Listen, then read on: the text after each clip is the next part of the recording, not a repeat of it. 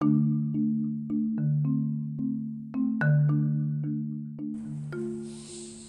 pura vida, hoy estamos con otro corto. Este básicamente es un análisis de un artículo eh, que había mencionado en el podcast anterior que se llama Regenerative Development in Higher Education y pone el ejemplo de Costa Rica. Esto es del doctor Edward Mueller, eh, que básicamente es una de las personas más destacadas en cuanto al impulso del desarrollo regenerativo y manejo holístico.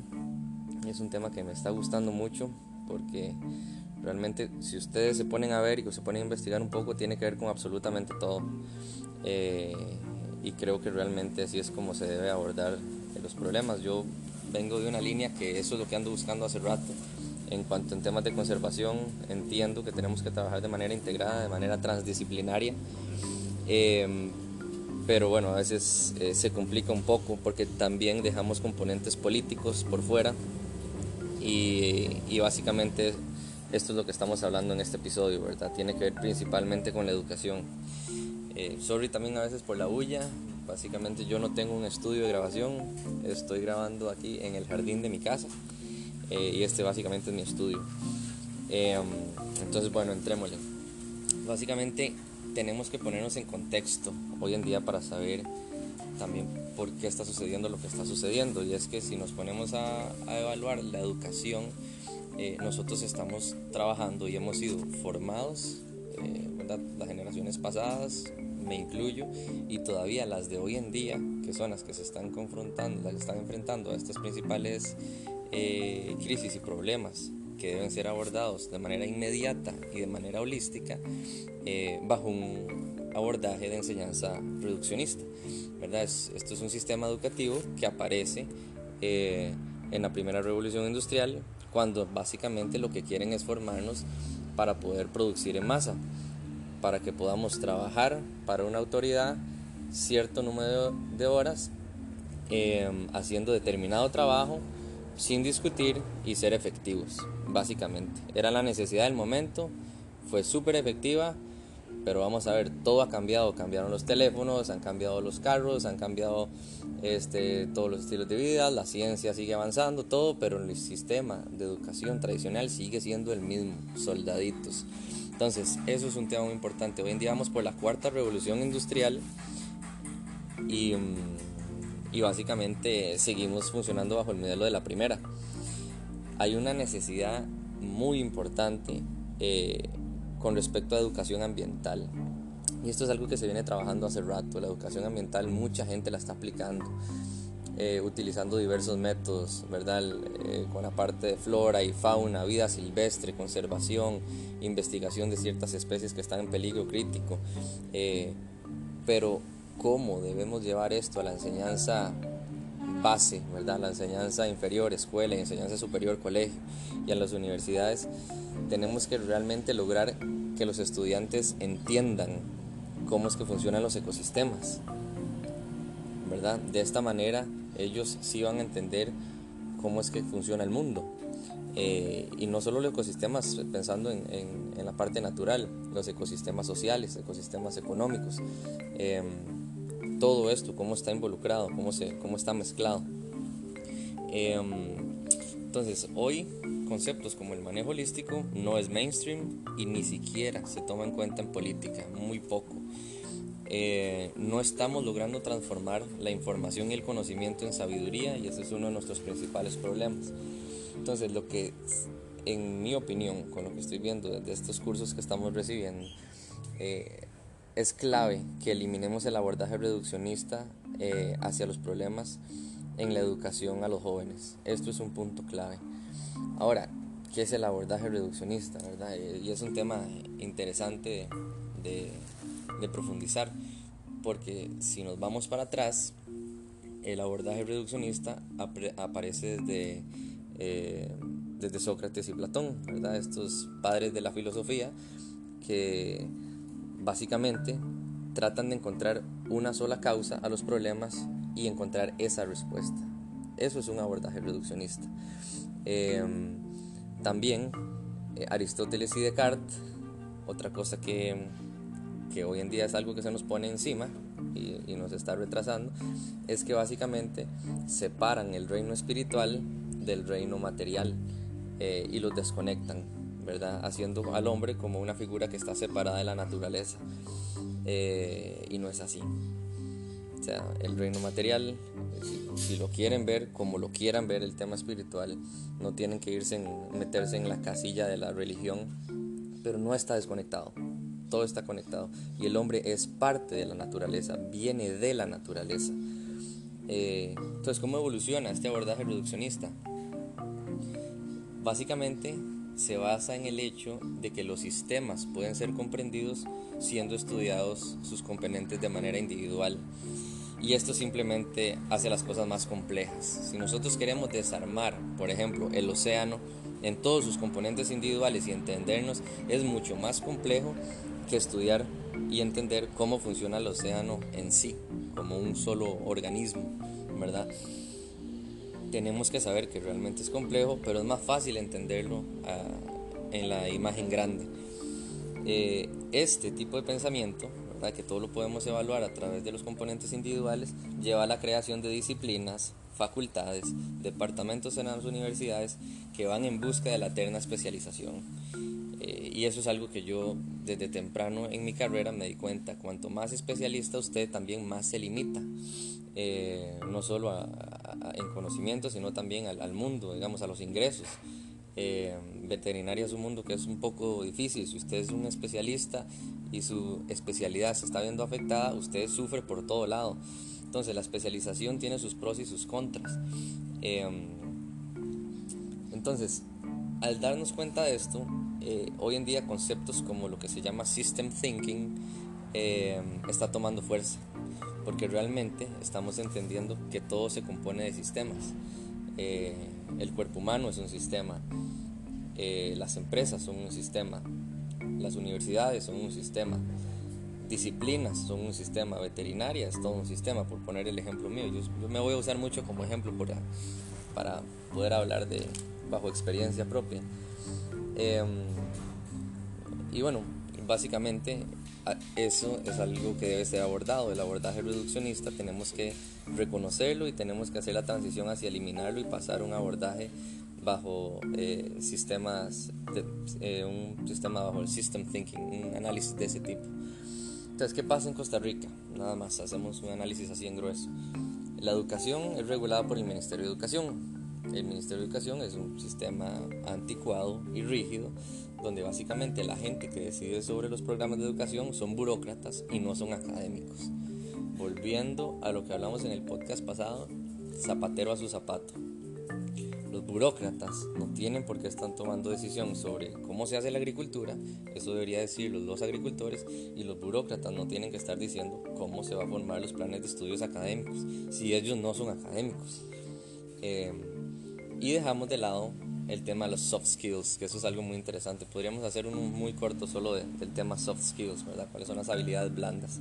Que realmente son los que favorecen a la vida en sociedad. Eh, entonces, ¿cuáles son los retos que tenemos hoy en día para poder implementar estos nuevos sistemas de pensamiento? Primero que son disruptivos, a la gente no le gusta la disrupción, sobre todo al establishment. Y el establishment... Eh, es algo que se genera no solo a nivel político, sino que a nivel individual. Muchas veces como esas son nuestras bases, una vez que nos las quieren mover, entramos en un estado que se llama disonancia cognitiva, que es que no me hable de lo que no conozco y no me gusta. Punto. No voy a cambiar ese sistema porque me da miedo lo que pueda venir después. Eh, y lo que se está mostrando hoy en día es que los sistemas disruptivos están siendo más efectivos en las empresas, en la educación, en la conservación.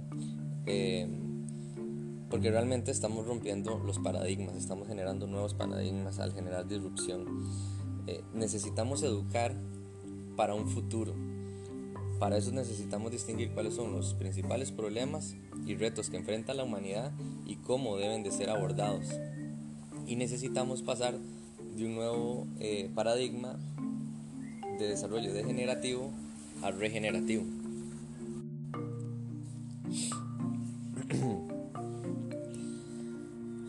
Algo que es un tema también muy interesante discutir, que podemos hacer otro episodio solamente de eso, es sobre el tema de la tecnología y el desarrollo tecnológico. no, o sea, la educación superior no se debe basar solamente en el desarrollo tecnológico. Debemos trabajar en la parte de desarrollo tecnológico integrado eh, con los problemas que existen actuales, poderlos detectar y poderlos afrontar y poderlo integrar con la tecnología.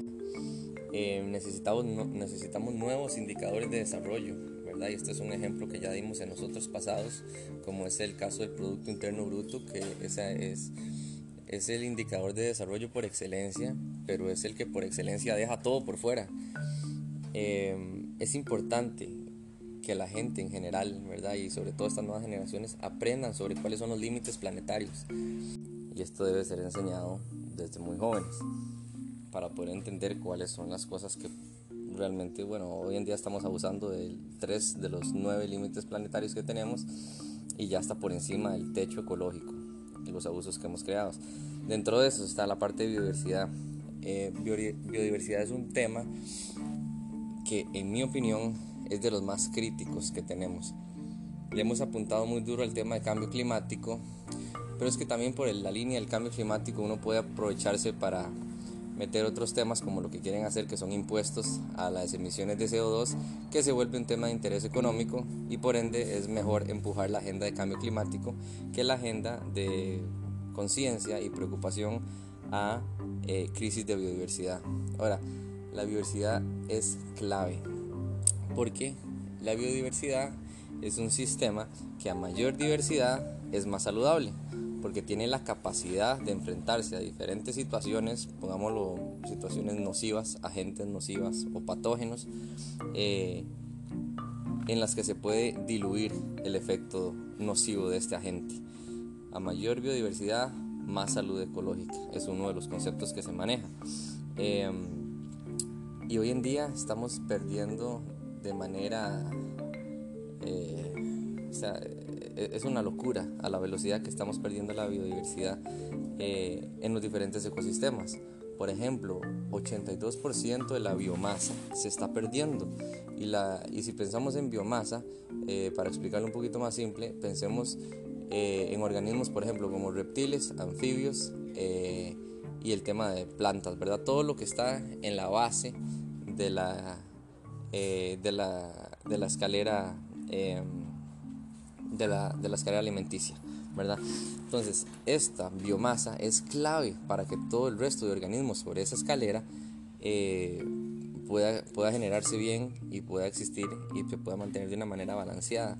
Entonces, en el, en el, caso de los océanos, ¿qué está pasando? Tenemos acidificación de los océanos, tenemos calentamiento y contaminación de los océanos, tenemos pérdida de los eh, arrecifes coralinos, que son de los puntos claves eh, de los ecosistemas marinos donde hay mayor biodiversidad. Em, en, la, en, la, tierra, digamos, en la parte continental, que está pasando extinciones masivas, pérdida de biomasa, enfermedades que están apareciendo. Eh, y en esto vamos a hacer un capítulo solo de estas cosas, donde vamos a hablar de enfermedades y de situaciones, por ejemplo, como el, el síndrome de nariz blanca eh, en los murciélagos y las repercusiones agrícolas que tienen, ¿verdad? Como la caída de colonias eh, de murciélagos tiene un impacto altísimo económico en la parte de producción agrícola. Eh, luego temas relacionados a esto, por ejemplo, como el uso de productos como el diclofenaco eh, desmedido en lugares como la India ha generado el declive hasta de un 99% de especies de buitres en diferentes lugares. Los buitres son por excelencia el, digamos, la especie o las especies de buitres las que se encargan de la de la descomposición. Ellos son los que agarran todos los organismos eh, muertos, ¿verdad? Son carroñeros por excelencia eh, y sacan eso del sistema. Pero ¿qué pasa si perdemos estos individuos? Ellos son clave. Em, y hemos perdido el 99% en algunos lugares de la India. Es una locura, porque ellos son hipersensibles al efecto del diclofenaco en ellos, produce falla renal aguda. Entonces se han perdido poblaciones enormes. Eh, eh, vamos a hacer un capítulo solo de esto, ¿verdad? Pero para pensar qué es lo que está pasando en la Tierra. Ahora, con la parte de desechos bioquímicos, tenemos la parte de fertilizantes, este, que bueno, hay cientos de fertilizantes que ni siquiera se han probado y testeado de cuáles son el impacto en el ambiente y en nosotros. Em, cuando apareció la, la moda de la era verde, ¿verdad? Cuando se se nos propuso a todos el tema de los paquetes de agricultura, donde academias e instituciones petroleras se pusieron de acuerdo para promover esto e impulsar los agroquímicos, la irrigación, los GMOs, ¿verdad? Para poder producir en masa, la mecanización para producir a gran escala eh, que se nos dijo que podía ser una excelente herramienta para trabajar la hambruna a nivel mundial, prácticamente fue todo lo opuesto. Simplemente se ha prestado para la acumulación de riqueza, destrucción del medio ambiente y la pobreza y la hambruna sigue creciendo. Entonces esto no es correcto. Eh, el sistema sobre el que venimos montado hace rato es un sistema enfermo. Eh, ejemplos como el cambio de uso de suelo, ¿verdad? En el cambio de uso de suelo, para que se hagan una idea, 1.5 billones de hectáreas ya han sido degradadas, 550 millones de hectáreas en el Pacífico de Asia, 500 em, millones en África y 300 millones en Latinoamérica. Y esta degradación se debe al mal manejo de la agricultura, que eso lo hablamos en el podcast pasado, donde una de las principales políticas es dejar el suelo expuesto. Em, si nos ponemos a pensar, por ejemplo, piñeras, este el sistema igual de, de, ganadería, todo, todo deja el suelo expuesto. Una vez que pasa la época productiva, quitan todo el suelo muere y luego tienen que inyectarle un montón de cosas para tratar de volverlo este, productivo nuevamente. Y esta es una práctica que es totalmente ilógica y absurda. En cuanto a la expansión agrícola y el consumo de agua, 70% del agua global se utiliza para la irrigación y en países menos desarrollados están usando el 90% del agua para eso, o sea, lo estamos perdiendo prácticamente. Entonces, con esto cierro este, este capítulo. Eh, en mi opinión, lo que tenemos que hacer hoy en día es que tenemos que trabajar en el contenido del mensaje, la estrategia de comunicación para poder crear nuevos modelos mentales. Solo de esta manera vamos a poder realmente transmitir el mensaje a las nuevas generaciones. Pura vida, nos vemos en el próximo episodio.